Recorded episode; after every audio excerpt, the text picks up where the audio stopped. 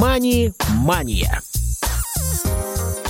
Добрый день, друзья! В эфире программа «Мани Мания». У микрофона Василий Дрожжин. И сегодня мы продолжаем беседу с Вадимом Матвеевым, человеком, который внедряет а, различные аспекты финансовой грамотности в свою жизнь, а, не только в свою, но и пытается доносить э, очень полезные сведения до аудитории, в том числе на различных информационных площадках.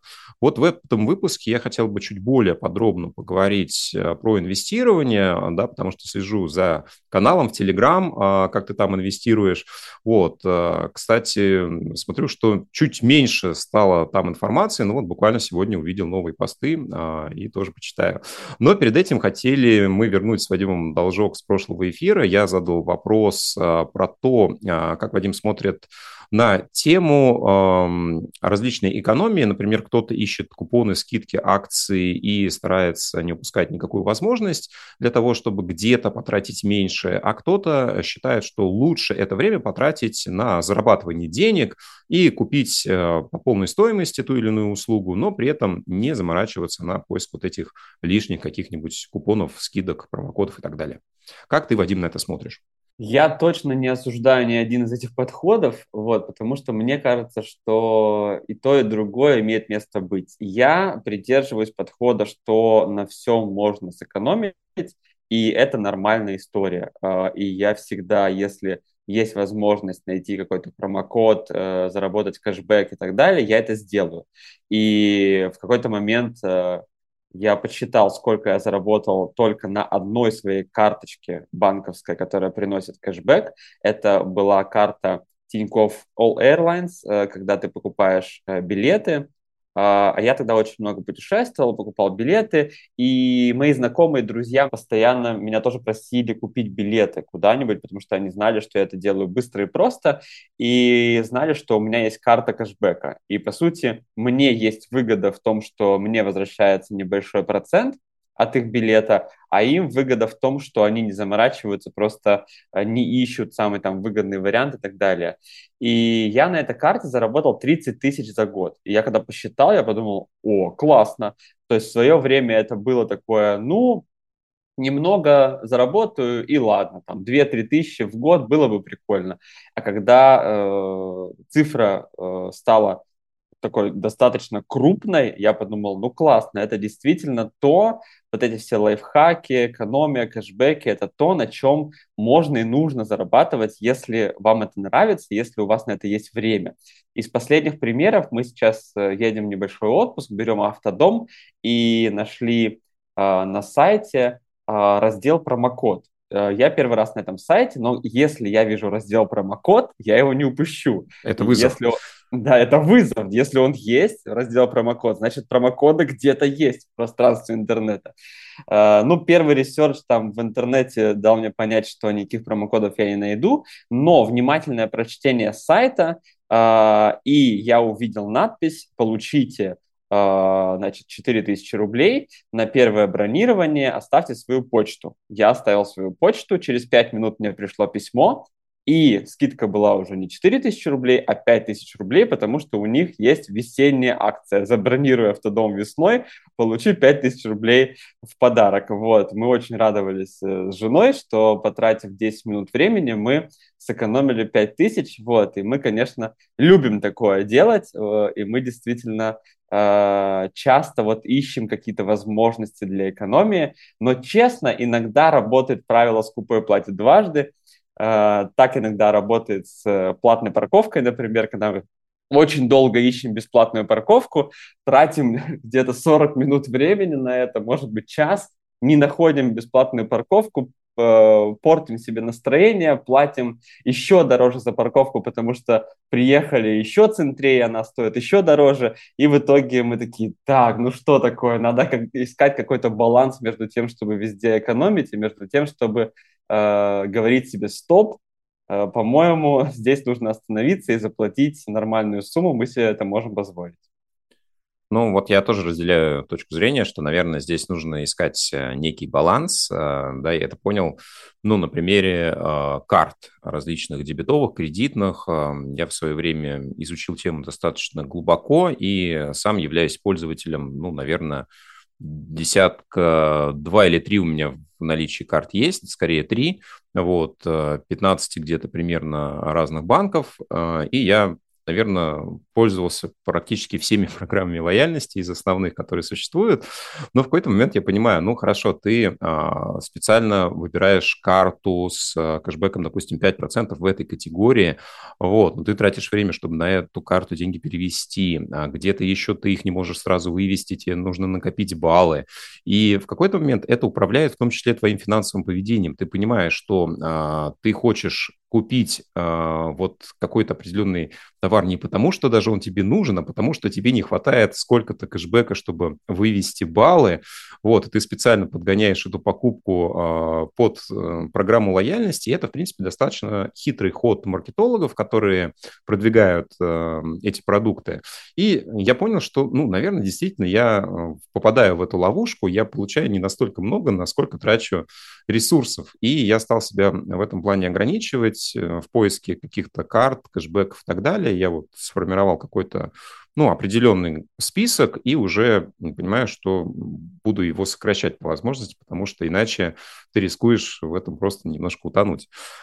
Ну, хорошо. А, будем плавно переходить к теме накопления-инвестирования. А в какой момент ты понял, что ты достиг того уровня, когда э, финансовый ресурс остается, и с ним, наверное, было бы неплохо что-то делать? Ну, не в контексте какой-то конкретной финансовой цели, тире ты отложил на отпуск, да, тут все понятно, ну, нужно максимально эффективно накопить нужную сумму. А когда вот э, есть э, более какие-то масштабные, глобальные, отдаленные цели, и неплохо было бы этот финансовый ресурс до них довести так, чтобы он еще э, какую-то прибыль приносил. Знаешь, мне кажется, такого момента не было, потому что э, у меня шло немножко с другой стороны. Как раз через финансовые цели, через э, хотелки, через то, что, ого, класс, э, по-моему, я хочу квартиру.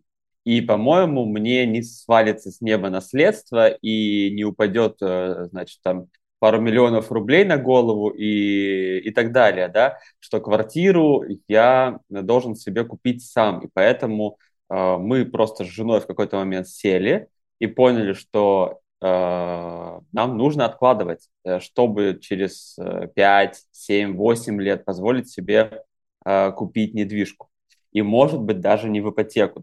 Когда была такая идея.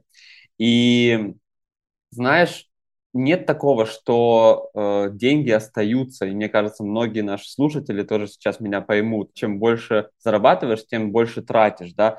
Ты э, там получил повышение по работе сегодня, а завтра у тебя уже увеличились э, траты, потому что психологически ты себе сказал, я это могу себе позволить. Если я раньше покупал там какой-нибудь дешевый продукт в, в продуктовом магазине, в супермаркете, да, то сейчас я начну покупать себе продукт получше, потому что я же сейчас зарабатываю больше, и мне кажется, так не работает, когда деньги просто остаются. Так работает у очень малого количества людей.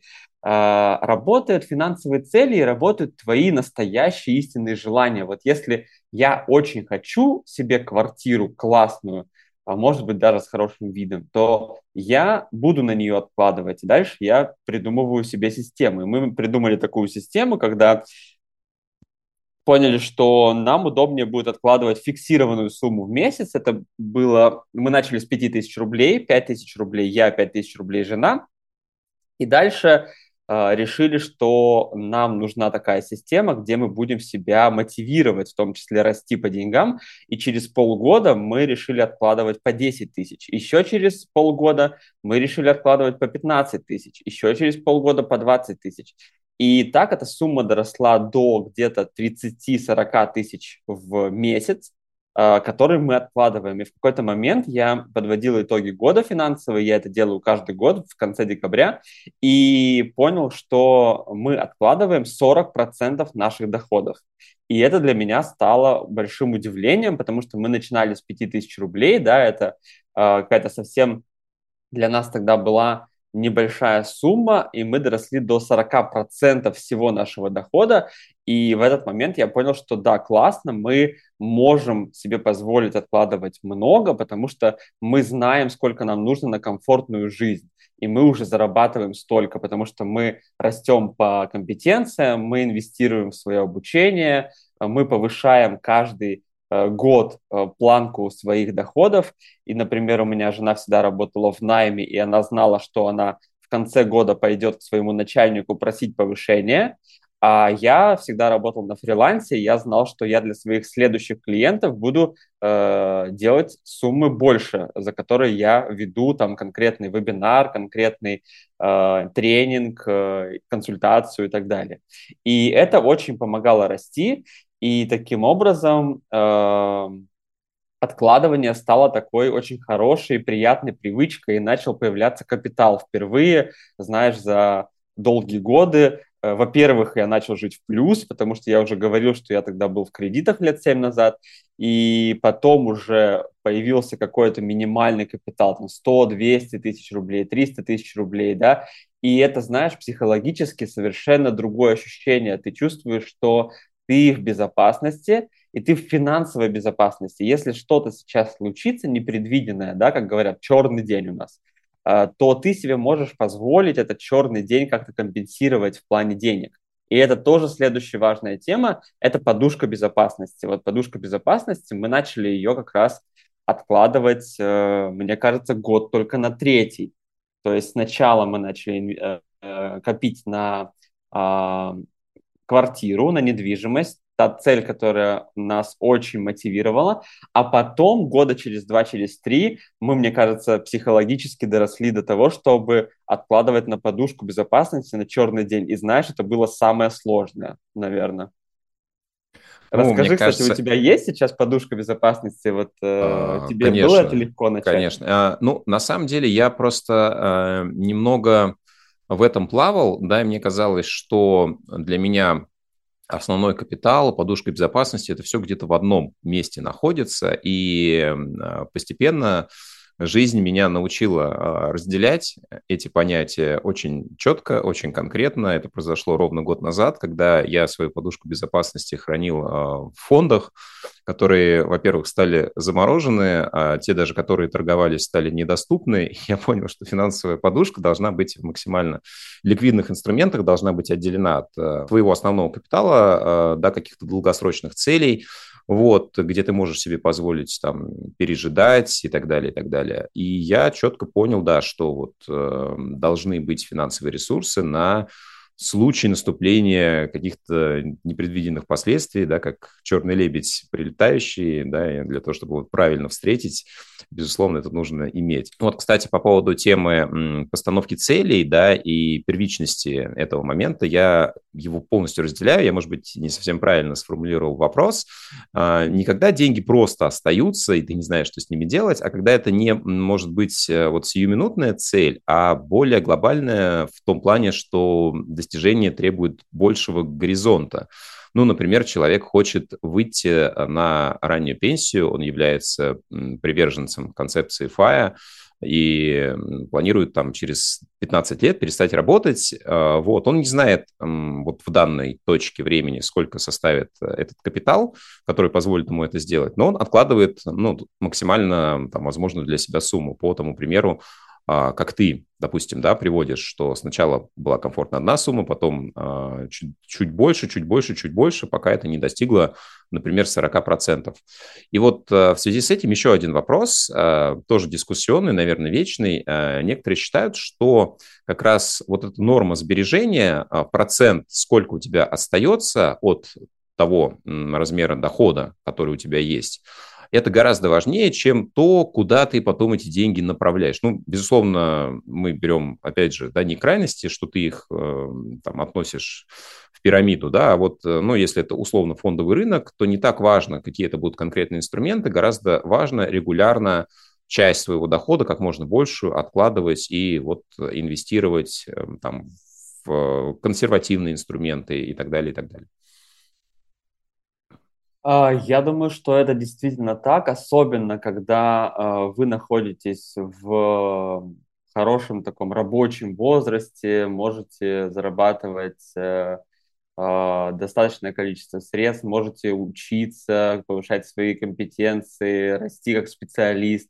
И мне кажется, что вот этот период, его очень важно не пропустить и действительно каждый год обновлять свои финансовые цели, каждый год говорить себе, окей, я в следующем году хочу больше заработать. И, конечно же, вот этот э, момент э, откладывания, его тоже постепенно увеличивать. Э, я понимаю, с другой стороны, что могут быть совершенно разные жизненные обстоятельства, потому что, например, у меня сейчас в связи с переездом возникла э, такая история, когда мы э, сильно повысили свои расходы, и мы сейчас уже э, несколько месяцев не откладываем деньги, и это для меня тоже такой немножко стресс, да, потому что мы много лет это делали, и сейчас взяли паузу там на несколько месяцев, э, когда мы сказали себе, окей, сейчас нужно перестроиться, найти другую работу, найти другие проекты, выйти снова на тот уровень заработка, который был, или больше, да, э, и, соответственно, снова возвращать свои финансовые цели. Э, вот, и это, мне кажется, тоже такая история про гибкость, когда, с одной стороны, классно все время делать э, одни и те же шаги, потому что финансовая грамотность на самом деле это набор простых, скучных и дисциплинированных шагов, когда ты просто должен каждый день или каждый месяц или каждую неделю что-то конкретное делать. Откладывать, фиксировать расход, ставить себе цели, подводить итоги года, э, там, сделать финансовые планерки в семье, тоже, мне кажется, очень важная штука, да, то есть собираться со своим партнером и обсуждать деньги. Вообще это очень, знаешь, не принято, мне кажется, в нашей культуре обсуждать деньги. Ну что это мы такие мелочные, ну что это мы, как это будем мы обсуждать деньги? Это же такая неприятная тема. А мне кажется, что вот как раз вывести ее в такое легальное поле, в такую открытость, и думаю, что это супер важная тема, в том числе для, для такого семейной финансовой грамотности. У нас каждый месяц есть финансовые планерки, Иногда они для нас такие немножко фрустрирующие, потому что мы путаемся там в своих финансах, э, здесь зафиксировали, здесь не зафиксировали, здесь что-то, значит, наличкой потратили, здесь кому-то в долг дали, и вот у нас там потерялась сумма, и мы начинаем ее искать, и это такой долгий путь на самом деле. А иногда это а, такие планерки, которые, наоборот, нам помогают поставить какую-то новую цель, обновить предыдущую цель. И это, конечно, очень важно просто про это говорить, да, говорить про, про деньги. Э, думаю, что это одно из ключевых в финансовой грамотности, уметь говорить про деньги э, и уметь не просто говорить, ой, у меня нет денег. Знаете, я вот рос в такой среде, когда очень часто слышал эту фразу от там, родственников, от семьи, от друзей, у меня нет денег, да, я себе не могу этого позволить, у меня нет денег. Вот это не, это не разговор про деньги, это просто установка, которая, с которой ты живешь там из детства и так далее. Разговор про деньги – это разговор рациональный, это разговор про то, а где мы можем еще взять денег, а на чем мы можем сэкономить, а где мы можем заработать, а что мы можем поменять и так далее. То есть это такие вопросы, которые важно себе задавать, мне кажется, каждый месяц.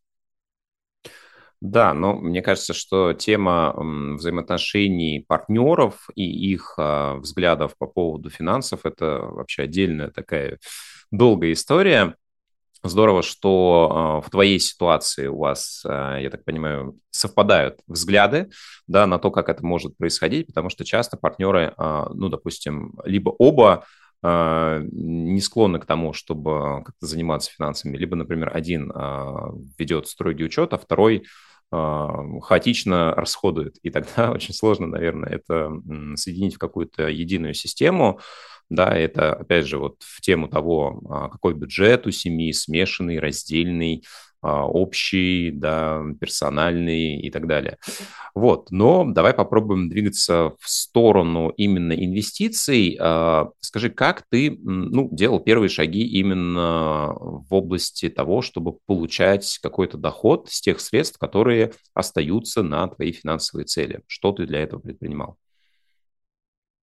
Первый самый простой путь это, конечно, вклады и депозиты. Мне кажется, если вы э, начинаете откладывать и только-только вот э, первый какой-то доход своего месячного прихода начинаете куда-то откладывать, то я рекомендую, конечно, стандартный банковский вклад, и это то, с чего мы начинали. Это какие-то маленькие проценты, но они стабильные, они понятные, и если у вас э, суммы уже начинают расти, если у вас уже есть какие-то накопления, то здесь, конечно, главное правило – это диверсификация, э, это не хранить все яйца в одной корзине и постоянно диверсифицироваться по, как минимум, в начале по банкам. Да? То есть если ваш любимый банк зеленый, то нужно себе сказать, окей, я там храню какую-то часть, а вторую часть я храню там в желтом банке, да, и так далее.